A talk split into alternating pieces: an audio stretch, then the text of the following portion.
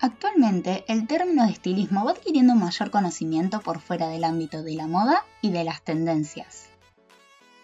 Es un concepto muy creativo y dinámico, pero su labor es más necesario de lo que se piensa.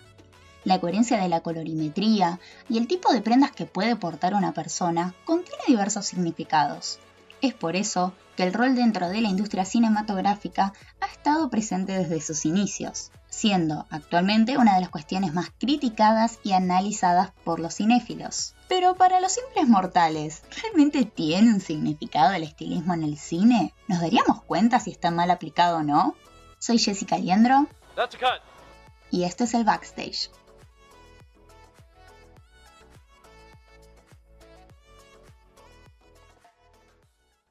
Hola a todos, bueno, episodio 3 del backstage. Muchas gracias por estar acá, si venís de los otros episodios, se ve que te gusta lo que estoy haciendo, así que se agradece de todo corazón.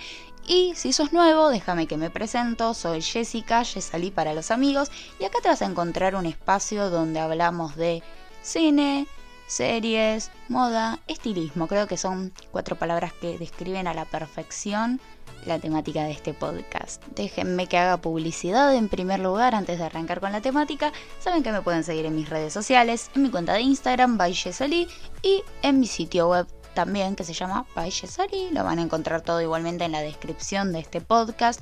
Me pueden seguir, charlamos, debatimos, me dan ideas para próximos episodios. Toda libre interpretación. Ya que terminamos con mi autopublicidad, podemos continuar con la temática de hoy. Bueno, esta semana me tocó hablar de series y decidí una bastante polémica y me sentí como un poco obligada a hablar del tema. ¿Por qué obligada?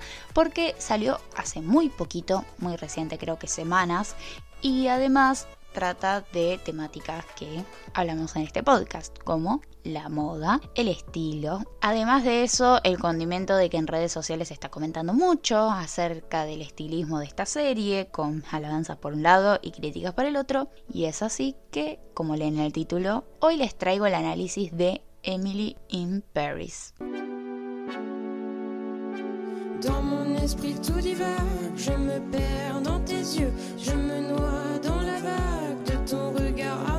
Oh, j'adore la musique française. Dato de color.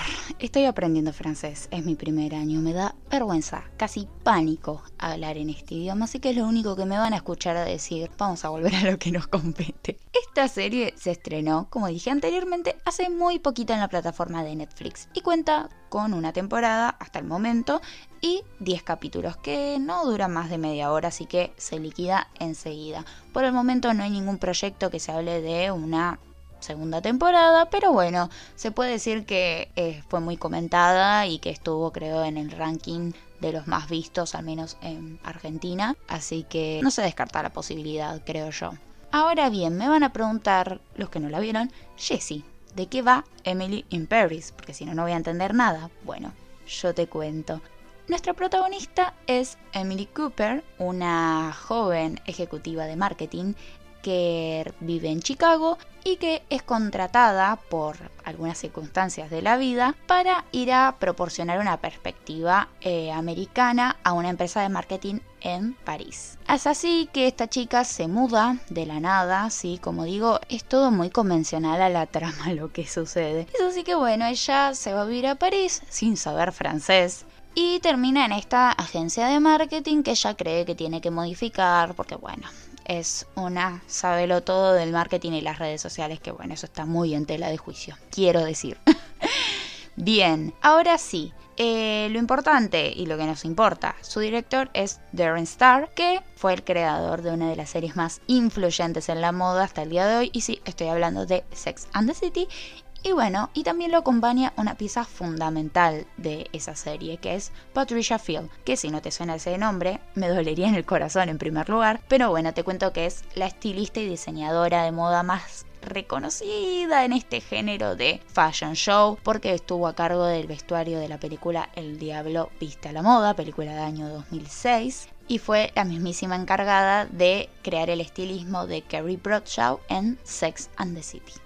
Bien, hasta acá venimos pisteando como unos campeones, ¿no? Porque ¿qué puede salir mal de esta serie que nos promete París como el centro de todo, que es una de las capitales de la moda? La promesa de un nuevo Sex and the City, su producción que está a cargo de las personas más representativas del género, que han marcado una historia en la importancia del estilismo y la alabanza y el honor que se le hace a la moda en cuanto al audiovisual, pero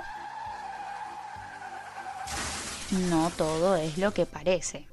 La serie está siendo amada por muchos porque en TikTok van a ver un montón de chicas totalmente fanatizadas con el estilo que tiene Emily, pero por otro lado no se paró de criticar. Las principales razones para defenestrarla son en primer lugar la trama, porque la tratan de simple, muy convencional, todo como dije funciona a la perfección, no hay ningún tipo de conflicto ni ningún indicio para sentirse identificado con la trama. Después la estigma que hay hacia la cultura francesa. Todos sabemos esa eh, crítica que se tiene generalmente hacia los franceses, de que no son muy agradables, que si no hablas francés eh, no te van a querer, ese tipo de arrogancia que quieren representar. Eh, después hay diálogos que están muy de moda, si me piden una opinión personal. Pero bueno, nosotros nos vamos a centrar en el estilismo. Sobre todo de nuestra protagonista Emily. Yo creo que el problema está en querer ver a Emily Cooper como la nueva Carrie Millennial de Emily in Paris. Porque a ver, ¿Cómo vas a querer comparar una serie nueva, o sea, nació ayer esta serie, con una serie que tiene años y que tuvo un montón de temporadas, ¿entendés? Recién surge. Eso creo que es una gran problemática desde Netflix por querer poner esa impronta de la nueva versión de, y también, bueno, venir con ese background de quién es el director y quién fue su vestuarista. Entonces, eh, el problema de compararse con grandes producciones que, bueno, se recuerdan por sus icónicos vestuarios, por la personalidad que tenían, me parece que es la problemática que nos encontramos actualmente con estas series. Porque si vas a venir a proponer algo, que sea algo que venga a romper esquemas, no, o sea, venir a decir que sos la nueva versión de, vas a caer en la, comparación y vas a perder. Es algo súper simple, es sencillo. Y bien, ¿y qué pasa con Patricia Field? Bueno, ella simplemente eh, genera polémica en cada trabajo que esté. O lo amás, adorás o lo detestás. Creo que no hay un término medio. Para que sepan cómo es su tipo de estilo, ¿no? Al momento de plasmar los vestuarios de las películas, ella siempre va por mezcla de texturas, son cosas muy jugadas, eh, colores muy vívidos, exceso de accesorios y el pensamiento este de más es más. Entonces, vos conociendo esto, podés saber y tratar de adelantarte a cómo va a ser un poco el vestuario de Millie Paris, porque siempre tuvo eh, ese sello sin embargo, acá el problema no está en el exceso de accesorios o los colores que usen, que bueno, a veces es un horror la combinación. El problema acá está en la falta de coherencia que hay entre la trama y el personaje. Y lo que podemos llegar a conocer de Emily en los 10 capítulos que tenemos, que son muy cortitos, su desarrollo de personaje es muy plano. Entonces, por lo que ves, no hay coherencia. Y eso es lo que voy a hablar más adelante cuando haga un análisis en específico de Emily. No me malinterpreten, ¿sí? Porque vamos a ver accesorios y prendas que son hermosas. Eh, ¿Quién soy yo? que en este momento estoy vestida de con unas calzas y con un buzo para criticar a Chanel. No estoy diciendo que el problema está en la ropa, sino el problema está en la manera en la que se combinó, en la falta de coherencia y bueno, hay elementos separados que funcionan y que estoy enamoradísima, pero por otro lado, lo juntas todo y es un desastre. Como diría Cher de Clueless. Do you think she's pretty? Yeah, she's a full-on Monet. What's a Monet? It's like the painting, see? From far away it's okay, but up close it's a big old mess. Otra cuestión a tener en cuenta. Si vos ves esta serie y yo te digo que es del año 2012, me vas a creer. Porque, a ver, no hay ninguna tendencia, o sea, no hay ningún tipo de indicio de actualidad año 2020, más allá de la trama, ¿no? Redes sociales, influencers. Pero, si vamos al vestuario, no hay ningún tipo de investigación sobre qué es lo que usan los millennials ahora, los centennials. Y creo que ese es un gran punto débil que tiene la serie, porque si vas a apuntar un target, ¿no? La voy a comparar con Euforia y lo que hablamos en el episodio 1 si vas a hacer una serie que apunta a jóvenes, tenés que tratar de empatizar con tu público. Y si no lo vas a hacer desde la trama, que, a ver, te va a vender un estilo de vida eh, en París, algo totalmente lejano a la gran mayoría de la persona que ve eso y que realmente disfruta. O sea, yo realmente los 10 episodios que vi ya me convencieron que me quiero ir a mudar a París. Sin embargo, la falta de coherencia con los vestuarios eh, es un gran problema y creo que ahí había un súper punto para explotar, para diferenciarse del resto de las series y películas que hemos visto antes y sin embargo no lo hicieron y terminó cayendo otra vez en una copia barata de Blair Waldorf porque es así, vos ves el estilo de Emily y ese es Blair. No, no hay otro tipo de comparación. Y estamos hablando de que Blair Waldorf es un personaje icónico, incomparable con ningún otro, Además que muchos años atrás, uno puede caer en una versión actual. Bueno, traté de ser lo más buena posible. Es más, eh, me pareció una serie entretenida. Si estás un fin de semana y no tenés nada que ver, eh, es absolutamente funcional. Desconectás, te entretenés, es chistosa por momentos. La verdad que ver a París, como dije anteriormente, es increíble porque encima tuvieron la posibilidad de grabar en locación. Entonces, sí, la recomiendo para que la vean. Y obviamente que todos los puntos de vista son válidos porque te puede encantar capaz el estilo y lo querés implementar a tu vida y sin embargo hay otros que no. Para eso estamos, para debatir. Y ahora sí, sin más preámbulos, hoy me super extendí con mi análisis y mi visión. Vamos a ver ahora en particular a cada personaje. Y les prometo que no todo está perdido.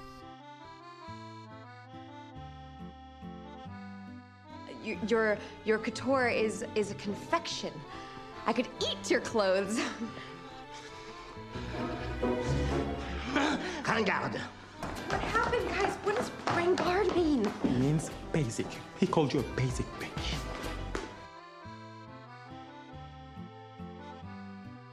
Bien, en el caso de nuestra protagonista, Emily Cooper, interpretada por Lily Collins, eh, es una persona simpática, como que parece muy naif en un principio, pero es bastante workaholic, sobre todo arrogante. Creo que la palabra arrogante es la que la describe por completo, porque ir a un país del cual no sabes su idioma y pretender que todo el mundo hable el tuyo, increíble, la verdad, increíble.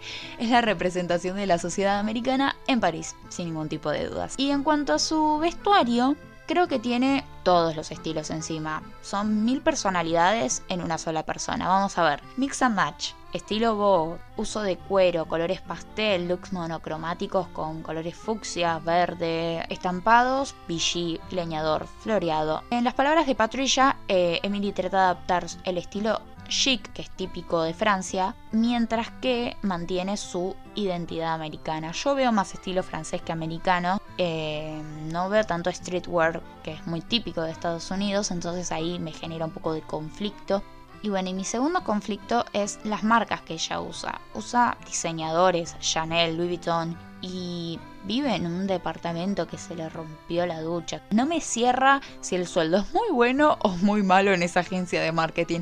Pero como he dicho anteriormente, hay piezas que son preciosas pero que en su conjunto es un error. Cosas buenas, el outfit de la gala de ballet que fue un homenaje a Audrey Hepburn. Os voy a poner una foto en mi blog como siempre. Eh, subo este episodio en conjunto con imágenes para que ustedes puedan ver de lo que hablo. Y en segundo lugar, el outfit de Hangover eh, me pareció hermoso, que era un denim con un saco cuadrillé, con una camisa con muchos volados blancos. Simplemente es hermoso ese outfit, es el único que dije, ay, qué precioso, me lo pondría. Y también el Vichy set me encantó, aunque sea bastante basic y muy típico de, ah, se puso una boina y se cree francesa. Me fascinó. I suggest you trade. Uh, maybe you suggest you cook it longer? Yeah, I, I, will take yours. No, no, no. Take. Come on. The customer is always right. No, here the customer is never right. Well, maybe I'll educate the chef a little bit about customer service. You think you're going to change the entire French culture by sending back a steak? Ahora vamos a ir con Mindy, que es la primera amiga que hace Emily en París, interpretada por Ashley Park, y nos va a demostrar que es una chica graciosa, alegre y también bastante atrevida y cara dura. Creo que tiene las mejores líneas de la serie, es muy cómica y bueno, es un personaje disfrutable. En cuanto a su estilismo, Tiene piezas más arriesgadas y con un toque más juvenil que Emily. Usa faldas cortas, crop tops, brillos en el día, característica principal en sus outfits que nunca faltan son los chokers, lo cual me pareció bastante acertado. Y no estuvo nada mal, ¿eh? El estilo de Mindy me gustó bastante y mantuvo la misma coherencia desde el principio al final de la serie, así que bien. Come.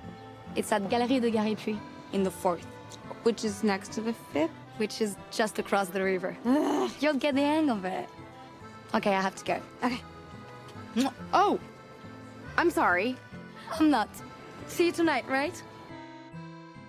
Y por último, dejé para el final mi personaje favorito por su estilismo y por su personalidad, y es Camille, que es la auténtica French girl y amiga de Emily también, interpretada por Camille Rosat, Razat, no sé cómo se dice su apellido para variar todos los episodios para los que son nuevos, siempre digo mal un apellido, ya se me hizo costumbre.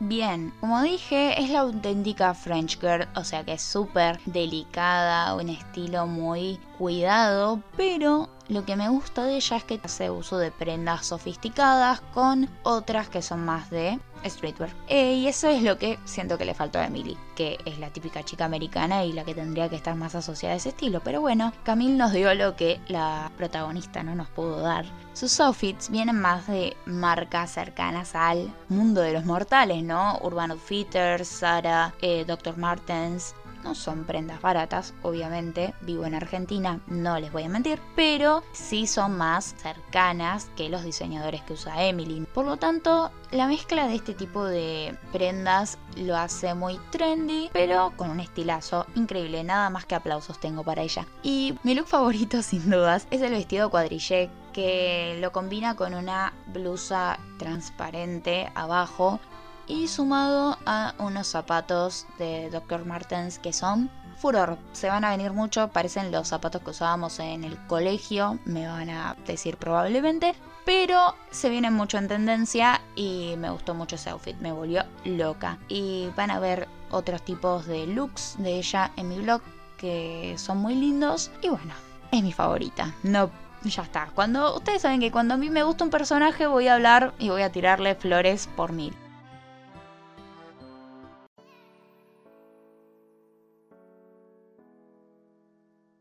Bueno, llegamos al final de este episodio. Lo sentí como una como catarsis. La verdad que me funcionó bastante. Espero que les haya gustado.